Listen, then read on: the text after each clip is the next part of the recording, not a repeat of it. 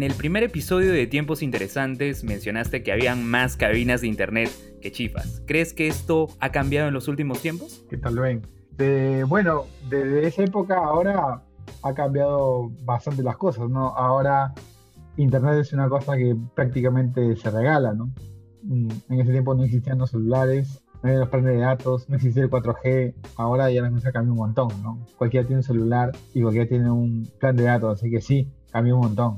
Cambió, cambió demasiado, bien. Yo recuerdo que las cabinas de internet en su momento eran un boom y actualmente más que todo lo, lo veo como un espacio para videojuegos, juegos en línea y tu acercamiento a Internet, eh, César, inicia en, el año 2000. Justo en ese primer episodio también comentabas que, bueno, no tenías acercamiento a, la televisión, no sé si ahora eso ha cambiado, pero veías televisión por Real Player. Sí, estamos bueno, honestamente no me acuerdo mucho de la, primera, del primer episodio de Tiempos Interesantes que lo hacíamos con Alexis Bellido, un gran amigo. Y en esos tiempos, estamos hablando de conexiones vía modem, no existía eh, fibra, era lo más moderno en ese tiempo, si mal no me acuerdo, era ADSL, bien, y eran unos planes carísimos, ilimitados a ciertas zonas geográficas. Y bueno, sí, se veía a través Real Player, que en ese momento competía con Winamp por ser el productor de facto, ¿no? Real Player en esos tiempos implementaba un protocolo para poder transmitir video en vivo en vivo, entre comillas, porque lo máximo que podía lograr era, no sé, 428 por 320 de píxel de, implementación, ¿no? Pero aún así era, en esos tiempos era la cosa más moderna del mundo, ¿no? Así que ver televisión por ahí era, era todo innovador, ¿no? Este, y sí, pues, era, eran, eran, eran otros tiempos.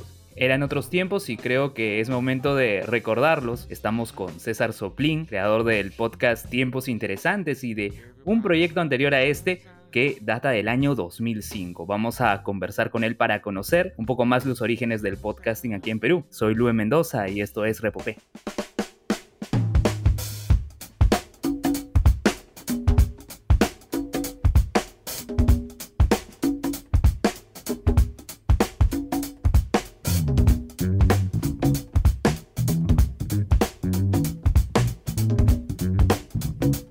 Hola a todos, soy Luis Mendoza, bienvenidos una vez más a Repopé. En esta ocasión estamos, como mencionaba, con César Soplín, a quien agradecemos una vez más por acompañarnos y también dar las gracias a JB Design, diseño y diagramación, por el arte de la portada de este episodio podcast y también a Joseph Bladman y su equipo de Foley Studio, que lo pueden seguir en Instagram como Foley Studio Perú y nos apoya con la plataforma en donde estamos, que es Zencaster.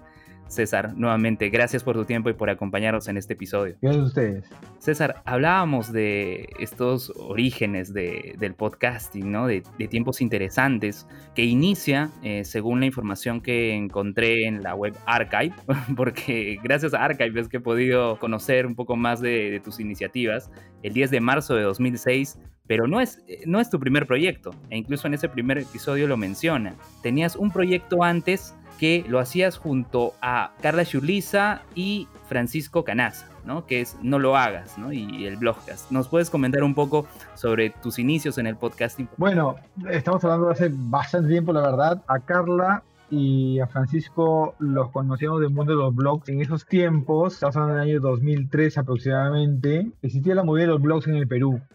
Bien, este, entonces éramos como un grupo de gente que le gustaban los blogs y publicaban blogs. ¿Ya? Este, y por ese entonces apareció el podcast. Ya, el podcast era una novedad, pero no definitivamente no, era, un, era un negocio para nadie, como, algo este, importante, ¿no? Era algo novedoso, era un juguete nuevo, era algo que salía como una nota en la sección de curiosidades de los periódicos, pero ni siquiera se le, se le veía como, como un medio de expresión auténtico y con peso por sí mismo, ¿no? Dentro de esa movida blogger existía el movimiento podcaster, es un movimiento de entre comillas, ¿no? Porque no, no existía una cantidad, digamos, importante, todo era, todo era bastante tierra incógnita, ¿no? O sea, era, una cuestión experimental. Y, y, con esos amigos, este, lo que hicimos fue hacernos un, un, podcast, porque si la memoria no me falla bien, Creo que lo hicimos bastante entrada la noche, con una laptop que yo tenía, en la casa creo de Carla, si no, no me acuerdo. Nos fuimos a tomar unas cervezas en Miraflores, creo, porque Carla viene por ahí, y se nos dio, y hagamos un podcast, ¿no? sobre no lo hagas. Y se llama No lo hagas porque a nuestro entender la gente hacía cosas bastante tontas con sus vlogs y nosotros éramos como que los, los pinchaglobos. Oye, no lo hagas, no, no hagas esta vaina, no hagas esto, no hagas esto, ¿no? O sea, es tontería, porque en realidad señalar a la gente qué decir o qué hacer es algo que tampoco deberías hacer. O sea, ¿no? Porque la gracia de los blogs y los podcasts es que te puedes expresar como te cante, ¿no? O sea, es la gracia, es una expresión y tú te expresas como te dan, pues, ¿no? Pero no lo hagas, era, era el espíritu cachoso, ¿no? Cachaciento, burlón, de, de que no hacer esas cosas. Hay que tener en cuenta que eso fue en el año 2005, 2006. Así es, así es. Tenemos acá el episodio 0, que es el 15 de octubre de 2005, y el episodio 1, que es del 9 de noviembre de 2005. Y a veces yo tenía 24 años. Estamos hablando de hace bastante años bajo el puente. Entonces, bueno, el espíritu era ese, ¿no? En realidad, el espíritu de los blogs, en general, de esa movida blogs podcast, era era experimentar, ver y conocer, ¿no? Dada la juventud del medio, Internet era una cosa bastante joven, digámoslo así, eh, eh, no como conexión, porque Internet ya existía, ¿no? Estamos hablando del año 1999, eh, yo ya me conectaba a Internet, ¿ya? Por la astronómica suma de 30 soles la hora, ¿ya? pero, este, pero existía. Pero el uso, el, uso como tal, se descubrió en años posteriores porque esa era una novedad, un juguete, ¿no? Pero luego eh, se vio como un medio de expresión. Entonces en ese grupo había un grupo de gente que no nos conocíamos, o sea, yo a Francisco, a Carla, a Alexis y a muchos amigos más los conocí por internet. O sea, tuve más amigos por internet que en el barrio. ¿Ya? Entonces, este, y esa fue la manera como conocimos, ¿no? Existían proyectos de blogs que se llamaban como Perú Blogs o Blogs Perú, que agrupaban a la gente, y ahí fue donde nació esto del blog. Eh, es más, creo que lo hicimos sobre un WordPress y el feed, ¿no? Que se usaba para distribuir contenido se hizo, creo que a mano. Ya, porque eran cosas muy, muy primitivas. Ya estamos hablando de que WordPress recién existía como plataforma de blogging y competía con algo que se llamaba Mobile Type o algo similar, no me acuerdo. Ya, uff, estamos hablando de, o sea, no existía Firefox, era, era Fire algo, no me acuerdo. Eh, estamos hablando de Internet Explorer 4.0 en ese entonces y la velocidad más rápida era 56K, o sea, nada que ver con los 80 megas con los que estamos hablando en este momento, por fibra, ¿no? Este, pero claro, o sea, la idea de eso era experimentar, o sea, a ver qué sucede. Justo estaba viendo que el enlace es www.apuntesperuanos.com barra podcast, ¿no? Ahí es donde encontramos el, el blogcast, ¿no? Y, tengo acá las descripciones de, de, esos dos primeros episodios, porque el episodio cero no tiene descripción y coincide con lo que mencionas, ¿no? Que dice intentar hablar un poco de accesorios y utilidades para nuestras bitácoras, como siempre con un poco de humor.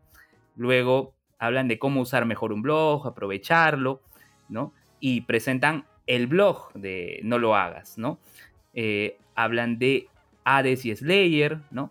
Y hablan un poco del blog report de Perú Blogs eran, eran tiempos de, esta movida, pues, ¿no? De ver y hablar sobre lo que sucedía en ese momento, ¿no? Habían grupos de bloggers que opinaban de una manera, otros que opinaban de otra manera, y era como que un, un mundito, ¿no? Entonces, ese es el primer podcast que desarrollaste, no lo hagas, antes de tiempos interesantes. Sí, antes de tiempos interesantes. Tiempos interesantes se sé después, porque el, no lo el no lo hacer un, un grupo de bloggers que hablaban de blogs, era un, no sé, hablar de, ese mundo blog peruano. Y muy interesante hablar de tecnología, ¿no? Existía en ese tiempo otra cosa vieja que se llamaba la Asociación Nacional de Webmasters Peruanos. Sí. Y ahí conocí a varios amigos, a Alexis Villido, a Renzo Ferrer. Y con Alexis nos juntamos a hacer un, un, podcast, ¿no? Que hablaba sobre tecnología, sobre las cosas que hacíamos.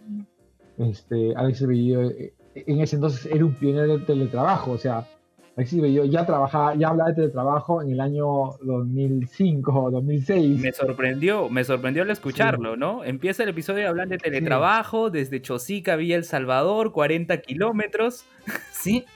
¿Cómo era? ¿Cómo era las charlas a distancia, sin plataformas tan conocidas ahora como Zoom, Meet? Claro, entonces, entonces no existía Zoom. O sea, todas esas cosas que estamos viendo en este momento, para nosotros era pues ver una nave espacial, ¿no? Éramos unos cavernícolas respecto a lo que hay ahora, ¿no? En ese tiempo no existían las transmisiones en vivo como tales, o sea, tú no podías entrar a un sitio como YouTube, con una cámara y transmitir al mundo. Eso no era posible. O sea, lo más instantáneo que tenías era tu blog, no había más. ¿Ya? Sí existían los chats, que era donde generalmente se, se, desarrollaban las reuniones virtuales, ¿no? Evidentemente era un desorden, ¿ya? Pero estamos hablando del de, IRC, IRC era un protocolo de chat, y existían varios servidores donde tú te conectabas, ¿no? Poniéndolo de una analogía para los niños que nos escuchan, eh, vendría a ser como un Discord para los abuelos, que funciona exactamente igual como funciona ahora, pero estamos hablando de herramientas mucho más primitivas, ¿no? Dicho sea paso, IRC hasta ahora sobrevivir funciona muy bien. Este, pero su gracia era que podías asumir cualquier identidad y era puro texto, ¿no? Se parece mucho a Slack, si usan Slack es básicamente lo mismo, había canales, había servidores, te juntabas uno determinado un servidor y todo el mundo conversaba por ahí. O sea, ni, ni siquiera existía Gmail. O sea, ni siquiera había eso. Claro, en el primer episodio mencionan el chat de Gmail. Claro, porque saqué mi cuenta de Gmail porque Francisco me consiguió una invitación. Porque antes, para conseguir una cuenta en Gmail, era por invitación. No podías tener una cuenta porque, porque te metías y te crearon. No. O sea, alguien tenía que invitarte. Y Francisco me invitó. Y ahí fue donde probamos por primera vez un chat integrado en el browser, ¿no? En la sesión. Antes de eso no existía, o sea, antes de Gmail todos los correos tenían un límite de almacenamiento, que era usualmente 10 megas. Y Gmail vino con la promesa de que esto era ilimitado, mucho más cool, y era por invitación, y era la última Coca-Cola del desierto. Entonces ahí teníamos Gmail y eran como las formas de comunicarse, ¿no? Entonces un poco lo que hacíamos en tiempos interesantes era contar eso, ¿no? O sea, contar estos, estas cosas que sucedían, estas herramientas. Trabajaba desarrollando independiente, estamos en 2005, sí, trabajaba independiente el amigo Alexis trabajaba para el extranjero desarrollando, pero todo esto sucedía por internet. Luego yo sí tuve un trabajo de oficina, pero Alexis, por ejemplo, hasta ahora trabaja en teletrabajo, ¿no? Entonces, como que ese ambiente, esas cosas siempre fueron naturales para nosotros. ¿no? Y eso es lo que comentábamos. Era, nos gustaba mucho comentar esta cosa llamada Internet. Cada día era un descubrimiento nuevo y todos estaban construyendo. Hablábamos de algo que se llamaba Facebook y era raro porque la gente publicaba cosas de ellos y se invitaban. ¿Qué será eso? Nada, pasemos a otra cosa más importante y hablamos de otra cosa, ¿no? todo, era, todo era muy nuevo, todo era, en ese tiempo todo, todo esto era campo, ¿no? ¿No? Este, había muchas cosas. Entonces creo, que, creo que todo, todos esos movimientos de los blogs, de los, no solamente de, no solamente de mí, sino de ese grupo de gente que, que hasta ahora muchos de ellos son mis amigos y muchos de ellos ahora tienen que ver con, con estas movidas twitteras, facebookeras, de influencers siguen hasta ahora, ¿no? O sea, ahora muchos de ellos siguieron con eso porque la curiosidad fue un motor importante en eso, ¿no? Al final eh, todo sucedió así, ¿no? De esos tiempos aquí me acuerdo, me acuerdo de Carla, de Francisco, me acuerdo de Marcos y Fuentes, me acuerdo de César Villegas, de Javier Albarracín, de Bruno Camiche, este, de Karina Canales, de... A ver, uff, son... Ahí está. Se me, se me, se no recuerdo, son un montón. ¿Ya?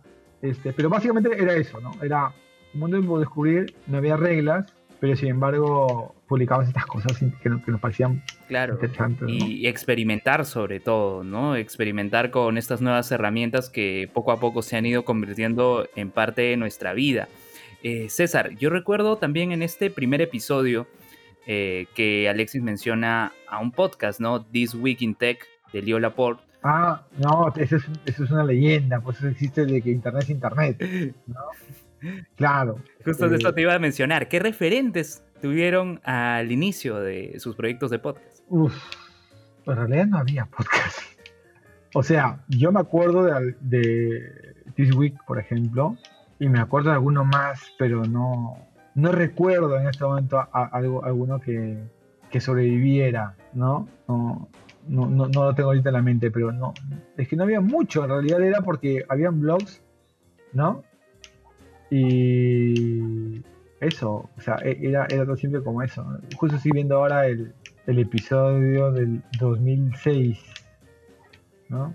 Internet por el 7, Dios mío, ¿no? Estaba usando MySQL, claro, era, era un poco técnico, ¿no? PHP, ¿no? Ubuntu llegaba por, se regalaba Ubuntu, hablábamos de libros, claro, Claro, es que era para su, para su target, ¿no? Para, para el público al cual estaban apuntando. Además de que ustedes estaban, digamos, en su salsa, ¿no? Con, con los temas que más dominan. Y esto de, del inicio de, del podcasting, mira, hablamos de ya cerca de 15 años. En los últimos tiempos ha cambiado, creo que el término podcast se ha vuelto muy popular, incluso en julio de 2019 en tu blog eh, posteaste eh, una entrada, los podcasts que hay que escuchar, ¿no? Donde mencionas Filosos, Escalera al CEO, Metadata de, de Jesús Vélez, Yo estuve ahí, que es de Telemundo, ¿no? ahora, en contraste con esos tiempos interesantes del 2005, ¿qué cambios has notado eh, en este ámbito del podcasting, César? Ya, la cosa, la cosa cambiado mucho porque ahora bueno, la industria del podcast ya se ha vuelto un, para varias personas un, negocio, ¿no? ¿no? vamos a mencionar, pero bueno, yo trabajo en un medio que tiene que ver con audio y, y notamos mucho eso, ¿no? Que hay una movida de podcast bastante fuerte, ya, ya como, un, como un medio establecido, ¿no? Mientras que en tiempos, en, hace una década, más de una década, ese era un experimento, una curiosidad o algo que se replicaba de la radio y se copiaba y se subía a internet, ahora ya es un, ya, ya es un medio que cada día está cobrando fuerza, ¿no? Y el espaldarazo lo dio la pandemia. La gente encerrada se puso creativa y encontró nueva manera de expresarse y eso, los podcasts son, son un referente, ¿no? O sea, ahora hay muchos podcasts y de, y de muy buena calidad y no necesariamente de un medio grande, o sea, existen, digámoslo así, pequeñas fábricas de podcast, ¿no? O sea, para, bueno, hay podcasts independientes, que son personas que hacen sus podcasts por sí mismos, están los podcasts que son promovidos por, por, medios digitales, ¿no? Que tienen, que tienen todo un, un armado, ¿no? Que son, que tienen un espaldarazo de una corporación detrás, una radio, y por otro lado están este, estas, estos estudios ¿no? que, que, generan los podcasts en medida. Esa, esos son como, son, son como lo, lo, que hay ahora, ¿no? Cambió un montón la tecnología, también cambió un montón, pero también, por otro lado, eh, se complejizó, ¿no? O sea, antes tenías el, el, feed, que era este, esta URL que permitía que informamos entre varios podcasts cuál es el último episodio emitido, pero sin embargo están existiendo los jardines de vallado. Tienes a, empresas como Spotify haciendo inversión en, empresas de podcast con la finalidad de tener podcast dentro de su plataforma, pero no son abiertas. Por ejemplo, la compra del podcast de Joe Rogan, ¿no? se ha traído el podcast a la plataforma de, Spotify, pero sin embargo, este, todos, los, todos los episodios que estaban fuera ya desaparecieron. ¿no? Entonces este, genera esto de que esta motivación que había hace una década o más de publico y distribuye a todo el mundo, ahora es público y distribúyeselo acá. Cambió esa, esa intención, ¿no? O sea, como dado que es un negocio, eh, buscamos que solamente esté en nuestro jardín vallado, ¿no? Apple Podcast eh, hace algo similar y eso, eso pone un riesgo, ¿no? Porque eh, monopoliza la, producción, el contenido lo, lo encierra, ¿no? eso es como que un principio del cambio. El otro cambio es cómo generamos dinero con esto, ¿no? Existen los, los, los podcasts solamente para suscriptores, dentro de esto del contenido por suscripción, que puede ser también una, una, buena fuente de, ingresos, tal como son los newsletters, también que son otra, otra moda que está pegando ahora mucho. Y sí, hay buenos podcasts por lo que uno pagaría, ¿no? pero todavía es incipiente, todavía no hay, no, hay ese balance en el cual un podcast se, se pueda mantener o no son tantos los casos, ¿no? Pero lo que sí es cierto es que está subiendo exponencialmente la producción de podcast. El tiempo dirá cuál cuánto de esa producción sobrevivirá para realmente permanecer, ¿no? Claro, has dado, has dado en un punto clave, César, porque inician muchos con entusiasmo y, el desarrollo del podcast, ¿no? Pero pasa el tiempo y cuántos son los que sobreviven. Mencionabas el tema incluso de que hay algunos que tienen una perspectiva más de negocio con estas iniciativas, estos proyectos, y un tema ahí que justo en, un artículo, en una entrada de, tu blog en mayo de 2020, lo titulaste creo que con total claridad es el problema de la medición. Cuando estamos hablando de un play, cuando estamos hablando de un oyente único, un oyente recurrente, reproducción, ¿no? Tú decías que quizás debatir sobre este tema generaría cierta discusión. ¿Cómo percibes esto? Porque Google, Apple dice una cosa, Spotify dice otra cosa, tenemos lo del IAB. ¿Cómo vamos con ese rumbo hacia la medición de los oyentes, de los escuchas, como lo denominemos, de los podcasts. Sí, el, problema, el problema de la medición, para ponernos todos en contexto, es básicamente que cada uno mide como, le, como lo cree conveniente. O sea, cuando tú quieres, te montas en esto y empiezas a ofrecer como un negocio, un anunciante, un auspiciador, lo primero que te va a pedir es cuáles son tus métricas. Entonces, dado que los podcasts se pueden distribuir en diversas plataformas, la medición entre plataformas no es la misma. Bien, Spotify mide de una manera, Google Podcast mide de otra y una empresa grande puede medir de otra. Y no, como que no hay un estándar, ¿no? IAB eh, desarrolló o propuso una, manera de medir, pero no todos lo siguen.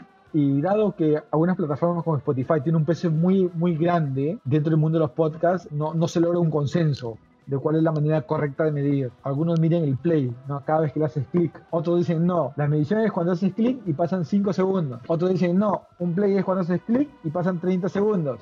Entonces, ya hay diferencia. Aparte que para escucharlo tiene que haber una descarga, entonces empiezan a haber diversos conceptos. Es un usuario, es un usuario único, es un oyente único, es una reproducción, es una sesión. ¿Qué es? Ya, todo eso es, un, es, es un problema. Tiene para rato hasta que se siente bien el, negocio de los podcasts. Yo creo que ha pasado todavía unos años hasta que tengamos una manera correcta, vamos a llamarlo así, de, de medir y va a tener que salir por consenso.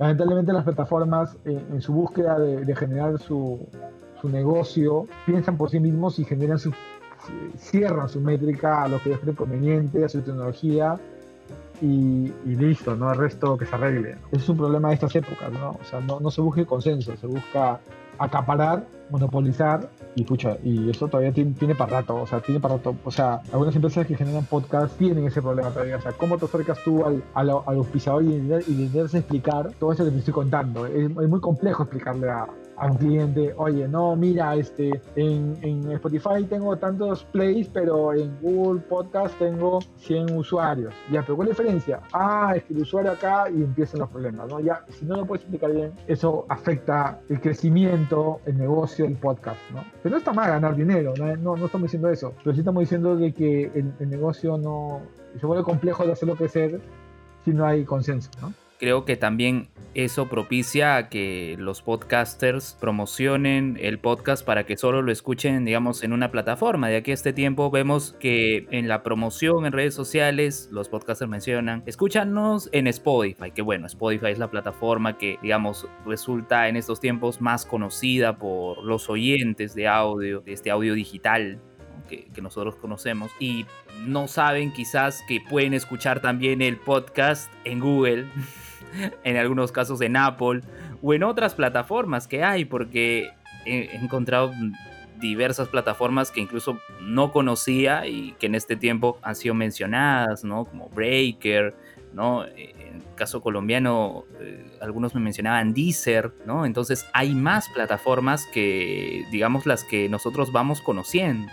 ¿Qué crees, César, que podría alegar un podcast para demostrarlo? ¿no? Yo sé que es complicado con todo este tema de la medición, pero ¿cómo podría ser calificado en todo caso? No sé si exitoso u otro término para mencionarlo, porque hay podcasts que digamos sí se han vuelto muy populares, son conocidos quizás por las figuras mediáticas que tienen o quizás por los creadores de contenido de internet, pero hemos visto que han ganado tal popularidad y aparecen en los primeros lugares de los charts de, Spotify, ¿no? Claro, ahí viene el problema, pues, ¿y ese chart cómo se mide? ¿No? O sea, ya, es complicado, ¿ya? Es complicado, los argumentos de venta también son complicados, obviamente, pero tampoco imposibles, o sea, no te estoy diciendo, no, es un desastre, estoy diciendo, es complicado, es retador en todo caso, pero sí hay maneras, ¿no? El alcance, ¿cuánto alcance tienes en, en total? Si bien es cierto, no son comparables a una métrica, sí son referenciales. Seguramente en algunas plataformas tienen más fuerza que en otras. Puedes también trabajarlo como cantidad de horas escuchadas,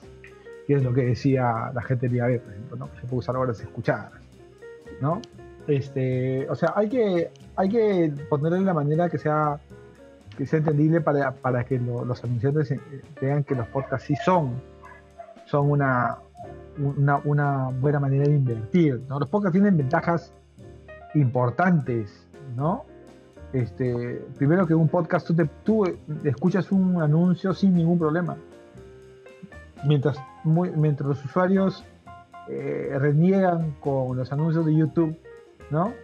Que salen cada tanto y te obligan a, te obligan a que no puedas saltarlos. En el caso del audio no es un problema escuchar un anuncio. Es, una, es un gran diferenciador frente al video. Y eso puede atraer mucho a los, a los anunciantes, es otra manera, ¿no? Este, cantidad de descargas, cantidad de plays, puede ser una referencia. Puede ser que tu podcast sea fuerte en una plataforma y aproveches esa fuerza para decir, oye, somos fuertes en esta plataforma, nos escuchan tanto según la medición de esta plataforma. También es una manera de venderlo, ¿no? Este, mm, se me ocurre que esas, e, esas son como, como que las maneras, ¿no? Este, o no vender un podcast como podcast solo, sino como un podcast parte de paquetes, ¿no? Decir, no, yo soy doctor, y, pero mi podcast te puedo responder lo que necesitas, pero si quieres algo más específico, la consulta es una cuestión aparte. Hay varias maneras de, hacer un negocio. O sea, el negocio no es solamente el audio en sí mismo, sino el audio puede usarlo como un puente hacia otras cosas.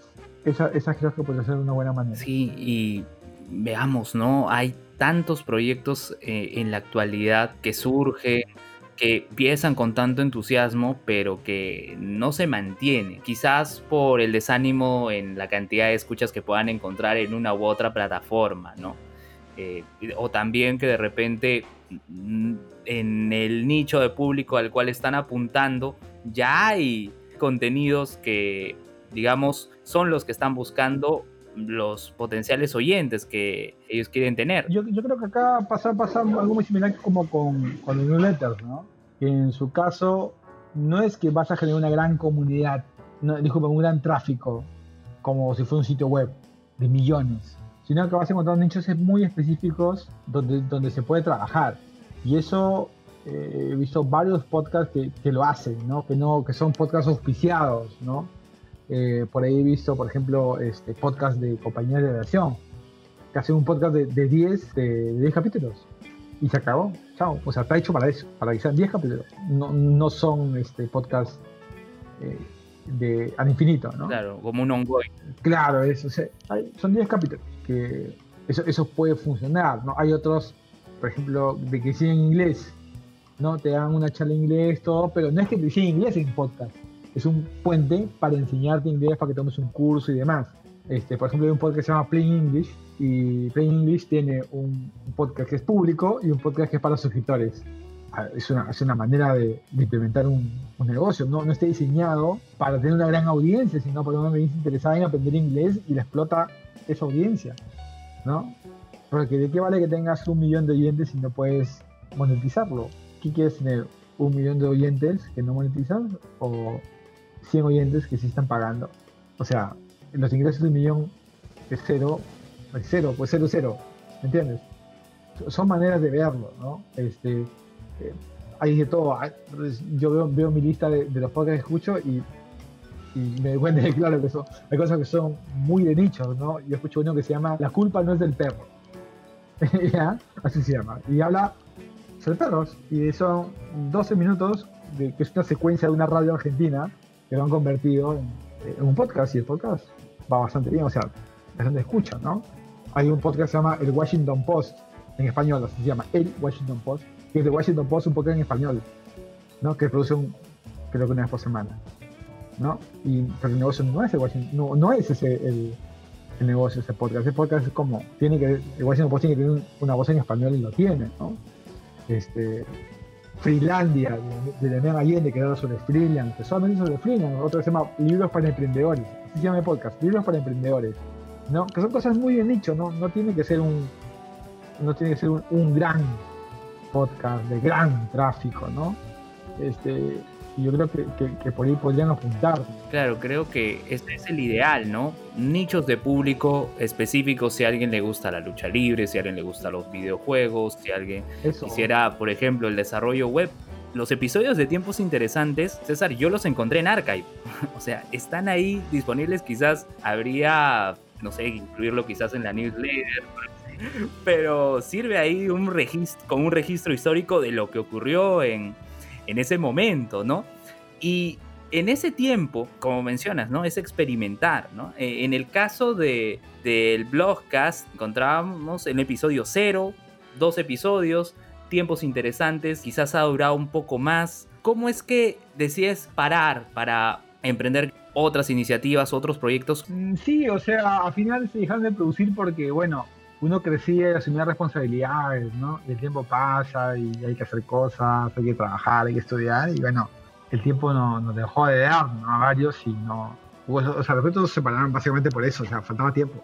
Y en ese tiempo era, bueno, en el caso, por ejemplo, con, Alexis era, era muy complicado porque, claro, cada uno grababa de su lado o sea, cada uno grababa el MP3 de su lado y el otro y uno le mandaba el archivo al que le tocaba editar y yo no editaba. Y, era una chamba. Ojo que en ese tiempo no tenemos la velocidad que tenemos ahora. Era experimentar. ¿no? Entonces había que shipear, había que mandar, había que rogar que pase completo.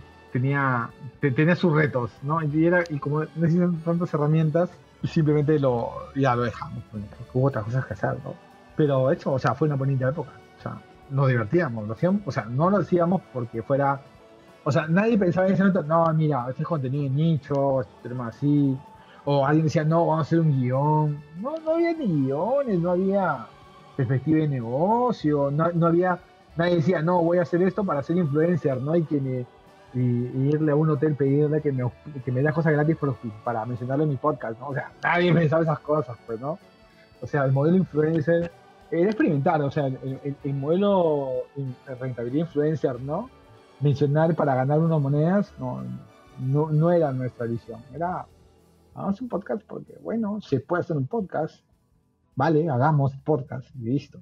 Eso era todo, no, había mucho más. Y así como vino, lo dejamos, ¿no? A lo mejor eh, no fue una buena idea, pero este, sí, o sea, bueno, Alexis se a su trabajo, yo me quedé trabajar, bueno, yo, yo seguí blogueando, que hasta ahora tengo el podcast, digo el, el blog, o una cosa más, vino, apareció Twitter, aparecía Twitter, ahí está, aparecía Twitter, a una N para vole horrible, apareció una cosa maravillosa con video, la gente podía subir sus videos y los demás podían ver, y eso se llamaba Google Video, ¿no? Porque YouTube fue, lo compra Google después y después fusionamos servicios, ¿no? No existía, no existía YouTube, existía Google Video. Este, después de eso, algunas cosas evolucionaron, ¿no? En el 2006, 2006, 2007 aparecen ya videoblogs, ¿no? Aparece Telúrica, ¿no? Telúrica es, claro, por Roberto Cuba y donde yo participaba también, yo, trabajaba ahí editando, porque yo trabajaba con la gente de Inventarte. Claro, con Roberto Cuba.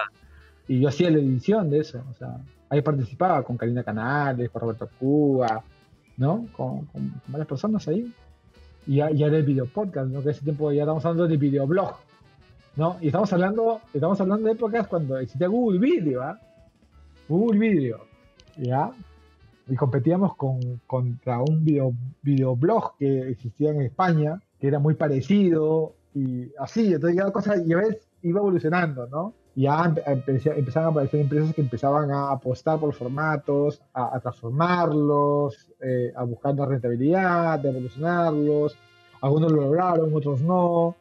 Este, pero ya la cosa como que fue transformándose y, y cada vez sí se notaba que la cosa agarraba cada vez velocidad, más velocidad, más velocidad, más velocidad, hasta que ahora es, es, es muy violento, ¿no? Ahora proyectos, proyectos aparecen y desaparecen, así que es eso, estimado. Justo ahora que mencionas Twitter, eh, encontré buscando información sobre, sobre tu podcast. Estuve indagando, fue complicado, créeme, pero lo conseguí. Este, encontré un tweet tuyo de noviembre de 2007 y me sentí muy identificado porque en ese tweet colocaste buscando podcast. Y, en serio, estaba buscando tus proyectos. Gracias en verdad por compartirlo, ¿no? Tiempos interesantes, en este caso lo del blog, de no lo hagas. En serio, eres parte de, del inicio de esta historia de, del podcast en el Perú y que quizás eh, muchos no conocen, incluyéndome. Yo llego hacia ti gracias a Carlos Berteman de Langoy, quien fue, que hizo alusión a, tus iniciativas cuando lo invitamos a un panel de podcast en, en la Universidad de Lima. Y es así donde empiezo a indagar, encuentro en, encuentro en Archive tiempos interesantes, luego charlando con Pedro Rivas Ugaz, con quien haces el newsletter, me pasó tu contacto y, la verdad es que ha sido grato poder charlar y conocer sobre este inicio del podcast y que no sigues desligado tanto. Si bien ya no haces podcast, estás metido en el tema, estos, eh, estos posts en tu blog con el tema de la medición, las recomendaciones de podcast, todavía te mantienen en un vínculo con, con este medio y no quisiera cerrar el episodio sin que antes nos comentes sobre lo que estás haciendo actualmente. Yo sé que lo del medio no lo podemos hablar, pero sí podemos hablar del newsletter. no, no te auspiciado, ¿ya? O sea, cualquiera que busque internet va a saber dónde, pero eh, mejor estamos así. Este, sí, este, bueno, ahora trabajo en un, en un medio digital, eh, soy jefe de producto digital, donde me, junto con el equipo que dirijo nos encargamos del diseño, la implementación, y la optimización del producto digital, tanto sitios web, aplicaciones móviles, que tiene que ver con contenido de video, audio, podcast también. Este, es el trabajo ahora. Este, aparte de eso, tengo así varias iniciativas, porque, o sea, como que quedó de, ese tiempo, ya, ya me quedó, no, insisto, no solamente a mí, sino a varios, eso de, de, de usar Internet como un medio de expresión tengo un newsletter con Pedrito Rivas, con que tenemos un newsletter que se llama Indexante, que era el nombre del blog que tenía antes, lo transformamos en un newsletter, y que cada viernes mando un resumen de las cosas que leemos. Tenemos la costumbre de leer un montón, o sea, como las cosas pasan muy rápido en internet, leo un montón, y Pedro tiene la misma costumbre. Y hacemos un condensado cada semana de, de, lo que deberías leer, ¿no? porque hay un montón de cosas, entonces una especie de filtro de lo que deberías leer. Hemos pensado en hacer, un, en hacer un podcast también, pero pucha, el tiempo no nos da, pues ya las personas adultas no tenemos tanto tiempo. Así que e, eso newsletter, sí, ando, ando en Twitter también, renegando un poco. Y claro, ¿no? Ahora, eh, claro, es que Twitter es, una, una, máquina de máquina de expresarse, ¿no? Definitivamente que sí. Claro, es muy entretenido. ¿Eh? Claro, por ejemplo, en algún momento discutíamos, en, cuando recién aparecía, si tener un Twitter era bloguear. ¿ya? O sea, sí, es una discusión tonta, ¿ya? pero esa discusión existía, por ejemplo, porque, claro, es un medio para publicar, pero no lo instalaste tú. No, porque les cuento, muchachos, que, bueno, en nuestro tiempo, si tú querías hacer un blog, lo tenías que instalar. ¿ya? O sea, no es que te, te abrías una cuenta en algún lado, no, no funcionaba así. Te lo tenías que instalar tenías que bajarte un WordPress, desempaquetarlo, hacer tu base de datos, subir el código, ¿no? Eh, correr la, instalación. Así que Twitter quedó hasta ahora, ¿no? Instagram, por ahí tengo mi, cuenta de Instagram también, bueno, que, es una nueva forma de expresarse. Por ahí me quedé una cuenta de TikTok a ver, a ver cómo funcionaba eso, para explorarlo. Pero sí, siempre, siempre probando qué, qué herramientas hay, qué se puede sacar y cómo se pueden usar, ¿no? Pero principalmente ahora estoy dedicado, bueno, al trabajo, que sí es, un montón, al newsletter, donde nos pueden leer y seguramente por ahí a, lo mejor abrimos un podcast. Podría ser el regreso de, tiempos interesantes o quizás otros tiempos. Bueno, el podcast se, llama, se llamaba Tiempos Interesantes porque hay una maldición china que, que cuando, cuando la gente caía mal, eh, tú decías... Sí. Sí. Eh, tiempos interesantes, ¿no? por eso se llama tiempos interesantes. Ojalá vivas en tiempos interesantes, ¿no? Sí, sí, hace poco hablé con Alexis. Justo me escribió, se le ocurrió, se acordó a los amigos y me escribió. Y se jugó la idea de regresar a tiempos interesantes. Vamos a ver, vamos a ver, ojalá el tiempo, ojalá se pueda hacer. Claro, y, y si regresa, sería el podcast que tendría mayor vigencia, ¿no? Imagínate, 2006 hasta 2021 si mantienen la numeración, porque ese es un tema que también eh, quizás se nos pasa. De acá a un tiempo he visto que ya no numeran los episodios de los podcasts, de frente colocan nada más el título. Y, y el entiendo también, porque ya hay podcasts que estábamos llegando a 300 episodios, 500 episodios, quizás algunos... Pero es un error, o sea, sí. es un error, debería pegarlo, sí. Sí, claro, porque hay un dicho que dice antigüedad es clase. ¿Entiendes? Mientras más episodios muestras, mejor, ¿no? yo creo, yo creo que sí, yo creo que sí. Yo creo que, yo, creo que sí se ha perdido un poco esa, ese entusiasmo, esa inocencia de pucha. Voy a apostar, voy, a poner mi podcast porque, pucha, quiero expresarme, quiero contar mis cosas. Ahora se, se recurre al video, ¿no? Y hacer ridículo en redes sociales y llamarse a sí mismo influencers, ¿no? Este, eso es ahora una expresión, bueno, sí, es una expresión válida, ¿no? Pero, pero no sé, no es, no es muy evolucionado, es más devolucionado, creo yo. Eh, yo tengo una posición bastante crítica respecto a ese mundo influencer, ¿no? no veo poco aporte. O sea, me, parece que si es una manera de expresarte, pues es que me cante la gana y tienes todo el derecho a hacerlo. Pero creo que se podría aprovechar esas cosas mejores, ¿no? Este, pero bueno, es una opinión muy personal, ¿no? El podcast, el podcast, este, es bueno desde el primer minuto que lo escuchas. Te das cuenta al toque si un podcast es bueno o es malo. O sea, es así, ¿no? Este, así que si van a hacer un podcast, no se concentren tanto en la inauguración, sino concentrense en hacer un buen podcast, un buen contenido. ¿no? Eh, yo escucho podcast de tres minutos y son espectaculares. César, gracias de verdad por acompañarnos en este episodio podcast. La verdad es que ha sido grato conocer sobre los orígenes de, del podcast y hablar un poco más de, de ello, ¿no? Y ojalá, ¿no? Ojalá que vivamos en tiempos interesantes, pero no por una maldición china, ¿no? Sino por tiempos interesantes para el podcasting, para los newsletters, para herramientas que sí, eh, de una u otra manera, aporten un contenido bueno para la gente. Ahora que todos estamos conectados a, la red, eh, más que todo por estos tiempos también de pandemia, ofrecer un buen producto creo que es el principal reto.